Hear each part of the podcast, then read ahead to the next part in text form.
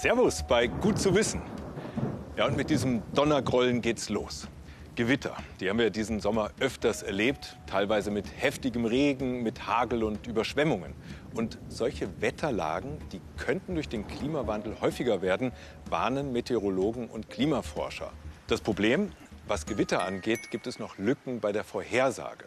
So grob kann man zwar abschätzen, wo Gewitterregionen sein werden, aber noch kann niemand präzise vorhersagen, wo und wann genau es scheppern wird. Und genau das will ein Team von Forschenden ändern mit einer aufwendigen Messkampagne. Der Autokran ist da. Jetzt zeigt sich, ob sie alles gut vorbereitet haben. Mit dem Kran wollen sie ein Wetterradar aufstellen, mitten auf der grünen Wiese südlich von Stuttgart. Sie das sind Forschende und Techniker um die Meteorologen Andreas Wieser und Michael Kunz. Das Radar muss hoch aufgebaut werden, um später den Himmel weiträumig abtasten zu können. Dazu müssen sie erst mehrere Container als Fundament übereinander stapeln. Das Radar ist aber nur ein Messgerät von Dutzenden. Mit dem Radar können wir relativ genau den Niederschlag erfassen, wie es halt mit Fernerkundungsinstrumenten möglich ist. Mit der ganzen Kombination der, Beobachtungs-, äh, der Messsysteme, der Beobachtungssysteme, die wir hier vor Ort haben, wollen wir erforschen, wieso ist hier der Gewitter-Hotspot.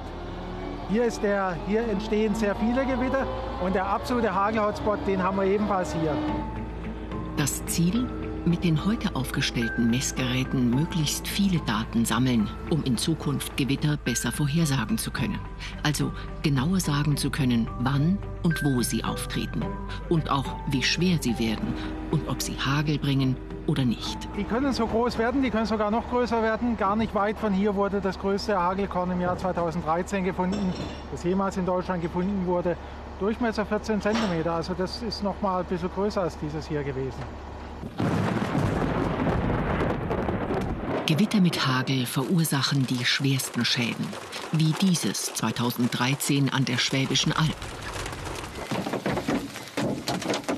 Zerstörte Autoscheiben, Treibhäuser und Ziegeldächer. Nicht nur mit Radar wollen die Wissenschaftler Gewitter verfolgen, sondern auch mit kleinen Ballons.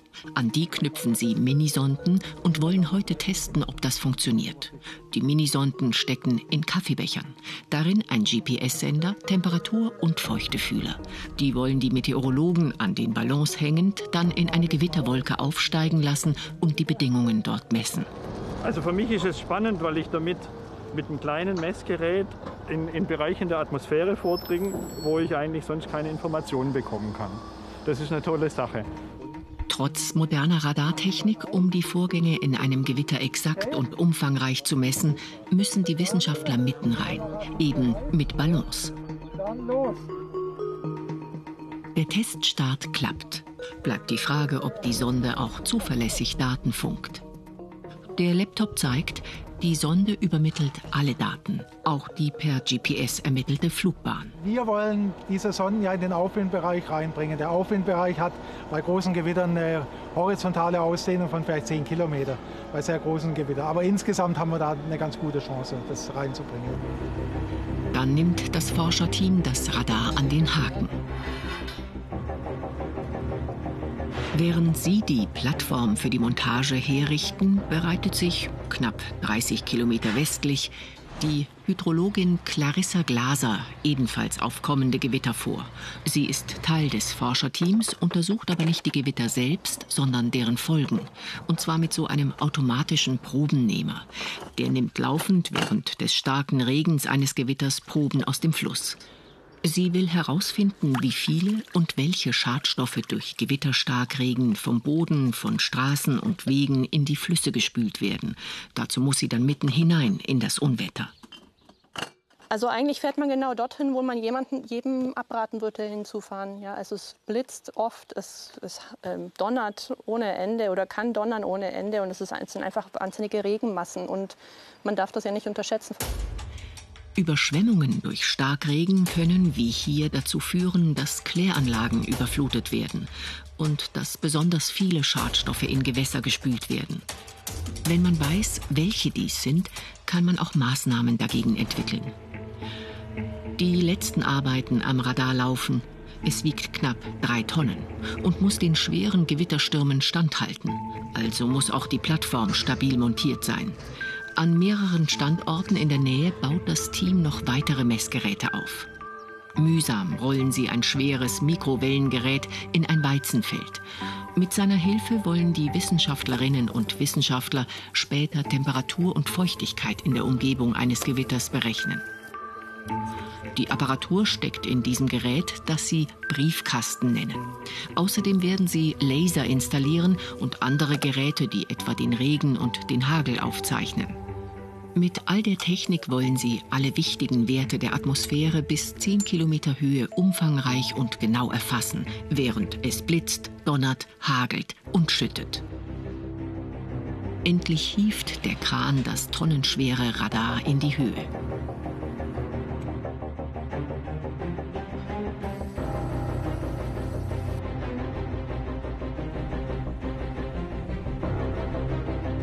Dann ist alles fertig. Also Radar ist jetzt erreichbar, ich kann es steuern und ich habe, es hat seine eigene Funktion überprüft und hat erstmal gesagt, dass soweit alles in Ordnung ist. Jetzt ist alles bereit, um anrollende Gewitter zu erkennen, in die dann die Wissenschaftlerinnen und Wissenschaftler mitten hineinfahren wollen, um sie besser zu verstehen. Nun beginnt für die Forschenden ein wochenlanges Warten. Und dann rollt ein Unwetter heran, das für massive Schäden sorgen und viele Menschen in Gefahr bringen wird. Auch die Wissenschaftlerinnen und Wissenschaftler. Schon seit Tagen ist es heiß und schwül. Die Meteorologen Michael Kunz und Susanna Mohr bereiten die Minisonden mit GPS, Temperatur und Feuchtefühlern vor. Ja, heute erwarten wir ein größeres, einen größeren Gewitterkomplex, vielleicht die Form eines mesoskaligen konvektiven Systems. Das sind einfach große Gewitterkomplexe. Und da wollen wir jetzt mal messen, wie verändert, verändern sich die Umgebungsbedingungen auf der Vorderseite der Gewitterzelle. Und vielleicht schaffen wir es sogar in die Gewitterzelle da zwei oder drei von diesen Sonden reinzukriegen. Auf einem Feld südlich von Tübingen haben die Meteorologen ihre Zentrale aufgebaut. Hier laufen alle Daten der Messinstrumente ein, auch des großen Radars, das sie Wochen zuvor installiert haben. Es zeigt, von Südwesten her nähert sich eine große Gewitterfront. Bei uns heißt es, dass es langsam spannend wird und wir schon etwas nervös werden. Man sieht natürlich die Gewitterzelle und da wird man natürlich als Meteorologe unglaublich nervös fahren, wenn man beschließt, dann noch Stormchasen zu gehen. Also mitten rein in das anrollende Gewitter. Immer mehr Feuchtigkeit sammelt sich jetzt in den warmen unteren Luftschichten. Wenn der Druck so groß wird, dass sie in die kalten oberen Schichten durchbrechen, können Gewitter entstehen. Wenige Kilometer nordöstlich macht sich in Tübingen die Hydrologin Clarissa Glaser auf, ebenfalls in das heranziehende Gewitter zu fahren. Sie will Proben im starken Regen nehmen. Wenn es regnet, dann werden viele Schadstoffe mobilisiert und viele Partikel. Und an den Partikeln haben wir dann eben viele Schadstoffe, die dann transportiert werden. Das versuchen wir eben zu untersuchen. Auf geht's Richtung Regenmassen, Sturmböen, Blitz, Donner und Hagel. An einem Wassergraben hofft sie bereits erste vom noch fernen Gewitter hineingespülte Schadstoffe zu bekommen. Hier regnet es nur ein paar Tropfen. Aber das Wasser des Grabens kommt aus der Richtung, wo es jetzt schon vermutlich stark regnet. Clarissa Glaser glaubt daher, in ihren Proben bereits mikroskopisch kleine Partikel mit Schadstoffen einfangen zu können. Pestizide, künstliche Hormone, Medikamentenrückstände und andere giftig wirkende Substanzen. Ja, das ist das bisschen Verrückte an der Regenforschung. Dort, wo man ist, muss es nicht unbedingt liegen, sondern wichtig regnen. Es ist wichtig, dass es flussaufwärts regnet und dann eben alle, alles an Wasser, alles an Chemikalien, an Partikeln in den Bach gespült wird. Und das kann man ja auch flussabwärts dann erfassen, dieses Signal. An der Messzentrale registrieren die Meteorologen immer mehr Wärme und Feuchtigkeit in der Atmosphäre, also immer mehr Energie für Gewitter.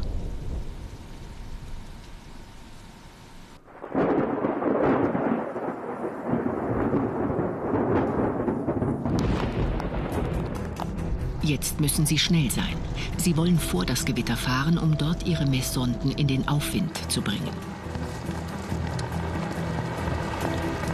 Während Susanna Mohr die Radiosonden einschaltet und für den Start vorbereitet, beobachtet Michael Kunz vorne sitzend das Wetterradar und die Zugbahn des Gewitters.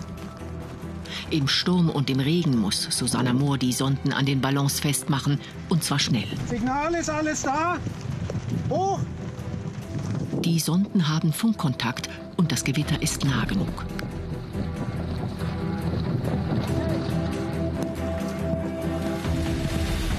Und tatsächlich scheint die erste Sonde in die Gewitterwolke gezogen zu werden. Ganz viele Blitze. Die Bedingungen sind gut. Susanna Mohr versucht es mit noch einer Sonde.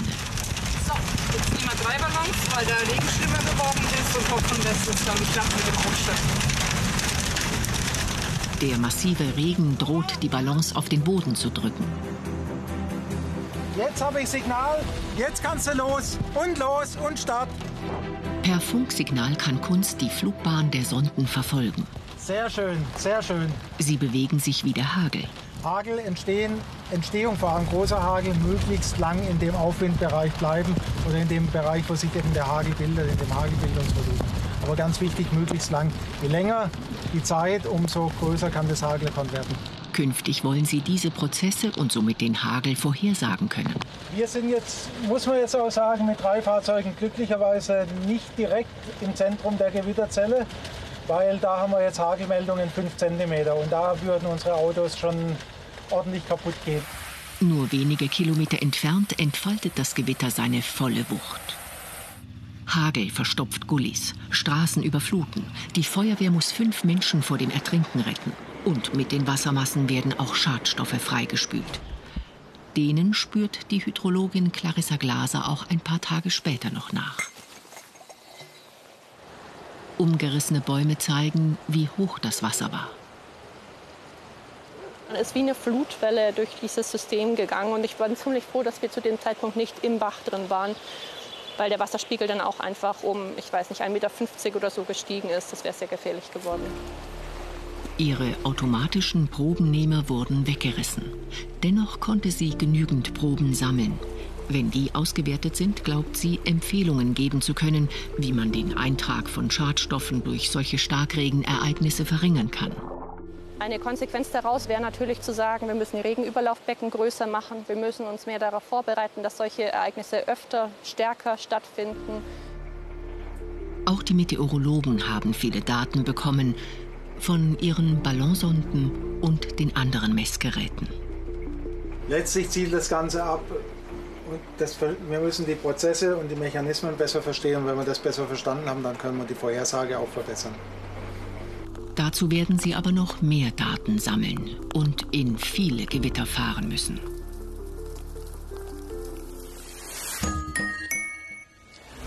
Biodiversität, das bedeutet die Vielfalt der Tier- und Pflanzenwelt. Und spontan denke ich da an blühende Wiesen und fleißige Bienchen und andere Insekten.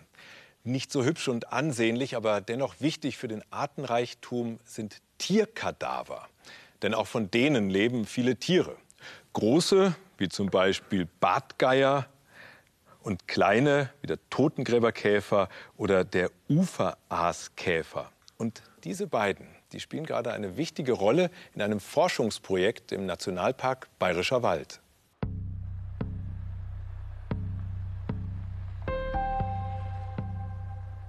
Seit fünf Tagen gehen sie immer wieder auf die Suche. An besonderen Stellen. Christian von Hörmann und Christine Heilmann suchen Aaskäfer, aber ganz bestimmte. Sie sammeln an extra ausgelegten Kadavern zwei Arten und notieren dann ihre Funde.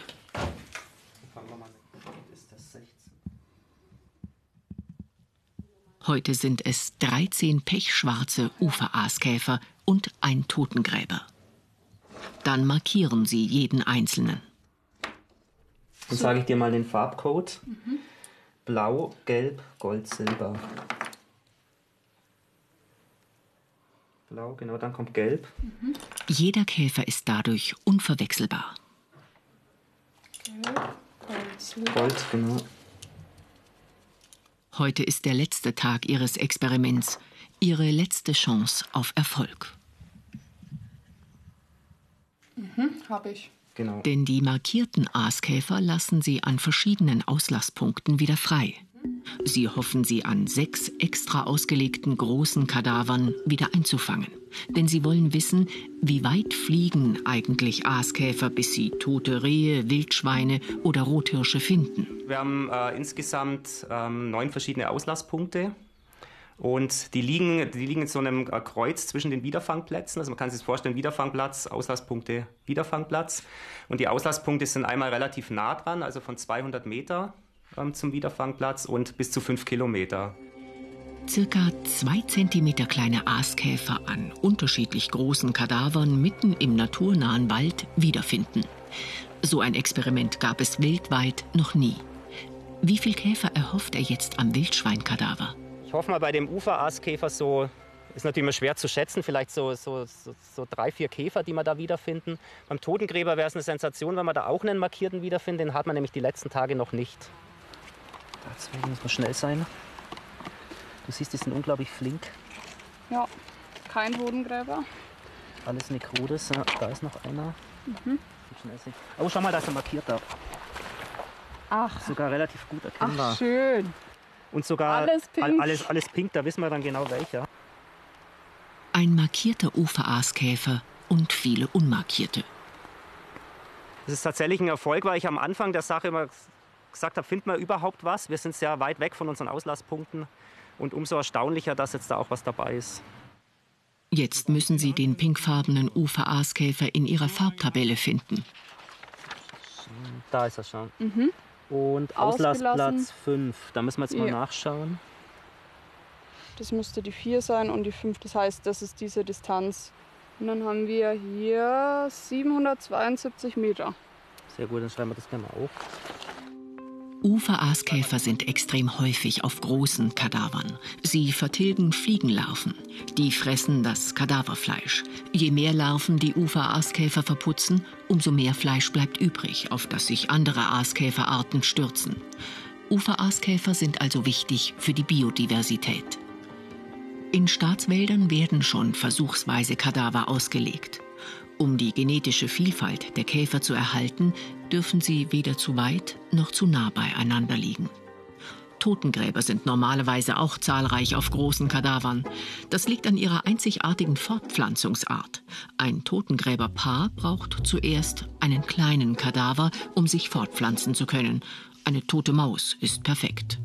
Zuerst vergraben. Dazu schaufeln sie die Erde unter dem Kadaver weg. Jetzt können ihn andere Totengräber nicht mehr finden. Mit besonderen Sekreten sorgen sie dafür, dass Mikroorganismen die Maus nicht zersetzen können. Sie fault einfach nicht. Das Weibchen legt circa zehn Eier. Sobald die Larven geschlüpft sind, wandern sie ins gemachte Nest in die Maus. Die Eltern füttern sie mit den Kadaverresten. Circa zwei Wochen später schlüpfen junge Totengräber. Die Weibchen brauchen jetzt schnell große Kadaver, denn sie müssen unbedingt Fliegenlarven fressen. Das ist eine wichtige Proteinquelle. Die brauchen sie wiederum, um ihre Eier reifen zu lassen und dann später eben die Eier an der kleinen Maus abzulegen, an der sie sich dann fortpflanzen. Totengräber vertragen schnelle Wetterwechsel nicht, deshalb gibt es in diesem Jahr kaum welche. Aber es gibt ja noch mehr Forschungskadaver. Das tote Rotwild ist die letzte Chance fürs Käfersammeln. Markiert. Kann man einer annehmen? Ja, sorry. Da ist er markiert, ja. Markiert. Das Ergebnis? Ungefähr 20. So viel hatten wir tatsächlich noch nie. Das war bis jetzt also wirklich der größte Erfolg an einem Kadaver.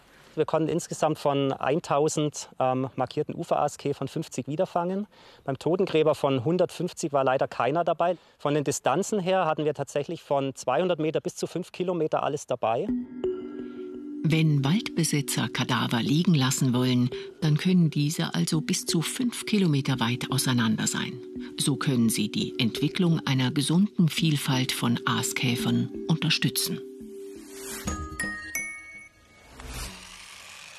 Derzeit treffen sich die Autobauer zur internationalen Automobilausstellung in München. ein Thema E-Autos. Ich selbst, ich fahre ein E-Auto, also ein echtes, aber das funktioniert im Prinzip wie dieses kleine hier. Es holt seine Energie aus Batterien. Nur so eine Batterie, die hält nicht ewig.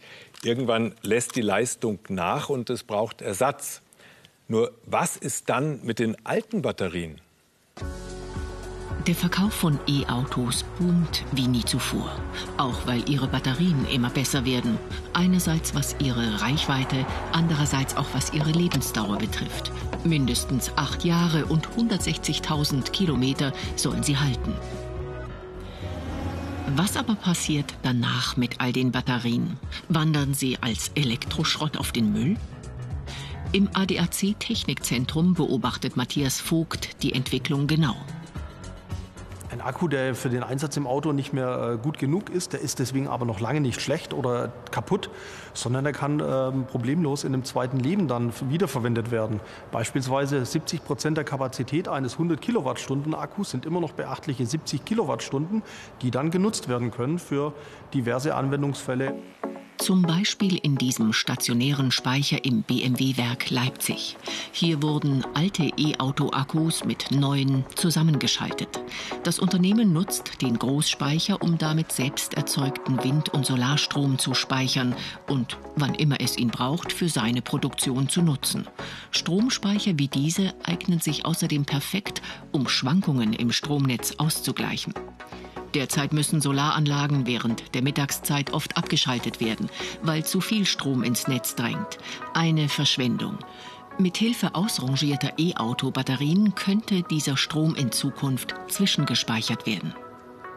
Die Erkenntnis ist, es funktioniert und jetzt ist man an der Schwelle, dass es kommerzialisiert werden kann. Äh, die regulatorischen Rahmenbedingungen müssen hier noch ein wenig äh, nachgeschärft werden, dass es wirklich lukrativ und sinnvoll wird.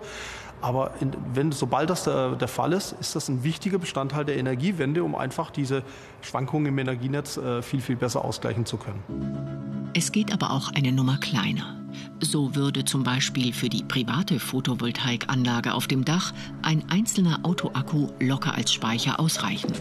Und bei Kleinfahrzeugen wie einem solchen Tuk-Tuk sogar nur das Segment einer E-Auto-Batterie.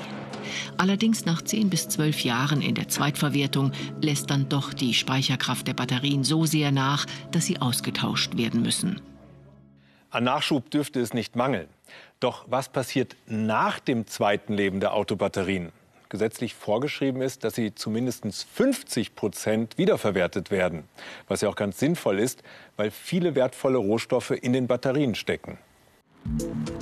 In einer rund 400 Kilogramm schweren Lithium-Ionen-Batterie, also etwa der eines Renault Zoe oder eines Modell 3 von Tesla mit einer Leistung von 50 Kilowattstunden, stecken etwa 4 Kilogramm Lithium, 11 Kilogramm Mangan, 12 Kilogramm Kobalt, 12 Kilogramm Nickel und ganze 33 Kilogramm Graphit. Dank Pionieren wie der Recyclingfirma Düsenfeld in Braunschweig kann auch schon einiges davon wiedergewonnen werden. Dazu werden die Antriebsbatterien zunächst tief entladen. Anschließend bauen Mitarbeiter die Gehäuse per Hand auseinander. Aluminiumgehäuse, Kupferkabel und Plastikhalterungen, alles wird fein säuberlich getrennt. So können bereits 50 Prozent des Rohmaterials der Batterie wiederverwendet werden.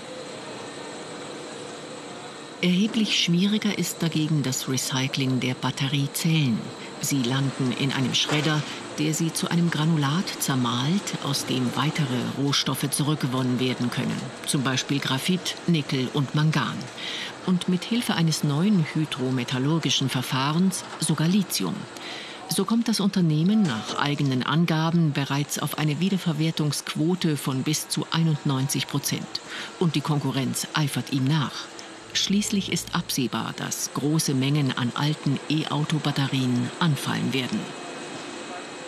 Momentan ist zu beobachten, dass einfach in den Forschungseinrichtungen, in den Unis, aber auch in den Unternehmen eine große Aufbruchsstimmung ist. Es geht auch in, insbesondere darum, diese Recycling-Effizienz und die Recyclingquote möglichst hoch zu gestalten, äh, was bisher noch sehr teuer war, aber äh, durch Optimierung der Verfahren äh, noch wesentlich günstiger werden soll. Und nachdem die Batterie bislang das teuerste an einem E-Auto ist, könnte das langfristig sogar für eine Preissenkung bei den Stromern sorgen. Vor ein paar Jahren, da habe ich mal 40 Tage plastikfrei gelebt. Das kann ich sehr empfehlen, denn dabei ist mir deutlich geworden, wie viel Plastik wir tagtäglich verwenden. Und das ist schlecht für die Umwelt, weil die Herstellung, die Weiterverarbeitung und das Recycling von Kunststoffen erzeugen viele Treibhausgase. Und die Forschung findet immer wieder neue Bereiche, in denen Plastik unser Klima beeinflusst. Meine Kollegin und Klimaexpertin Ilka Knigge, die hat ein Beispiel. Diese Plastikverpackung und dieser Fisch, die beeinflussen beide das Klima. Der eine zum Guten, die andere zum Schlechten. Kommen wir erstmal zu dieser Käsepackung.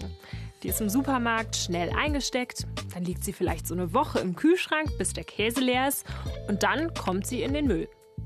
Und hoffentlich wird sie recycelt. Aber man muss leider sagen, weltweit liegen 79 Prozent des Plastiks, das wir Menschen produziert haben, einfach nur rum. In irgendwelchen Deponien oder einfach in der Umwelt. Und das ist nicht nur schlecht für die Tiere, die das Zeug dann fressen oder sich darin verheddern, es passiert noch etwas anderes. Forschende der Uni Hawaii, die haben verschiedene Plastiksorten genommen. PP, PET, HDPE, LDPE, PS und AC.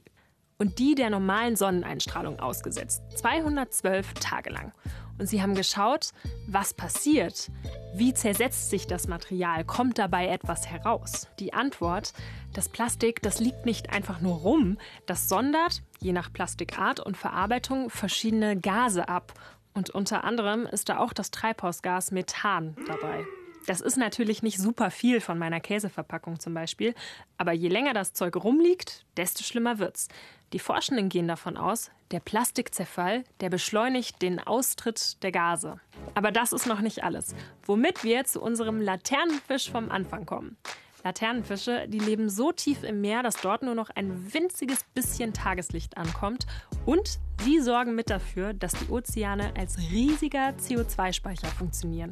Das funktioniert so. Plankton und Wasserpflanzen. Die ziehen das CO2 aus dem Wasser nahe der Oberfläche und speichern es. Laternenfische wie dieser, die kommen nachts etwas weiter an die Oberfläche, fressen dieses Plankton und tagsüber tragen sie es wieder tiefer ins Meer. Dort scheiden sie es aus und der Kohlenstoff wird gespeichert. Seit dem Industriezeitalter, da haben die Ozeane 30 bis 50 Prozent des menschlich produzierten CO2s aufgenommen. Und diese CO2-Müllabfuhr der Laternenfische, die ist da nur eine von mehreren Methoden. Das Problem ist, das Plastik, von dem immer noch viel zu viel im Meer landet, das stört dabei. Erste Studien zeigen, es behindert die Photosynthese von Wasserpflanzen und Laternenfische zum Beispiel, die halten kleinste Plastikpartikel für Futter und sie fressen deswegen weniger Plankton und das Plastik, das schadet ihnen. Diese Phänomene, die müssen noch deutlich besser untersucht werden. Aber eine Sache, die ist klar. Diese Plastikflut, die ist weder gut für Laternenfische noch fürs Klima. Danke, Ilka. Plastikfrei oder zumindest plastikreduziert zu leben, so können wir alle einen Beitrag für die Umwelt leisten. Und damit danke fürs Dabeisein. Machen Sie es gut. Bis zum nächsten Mal.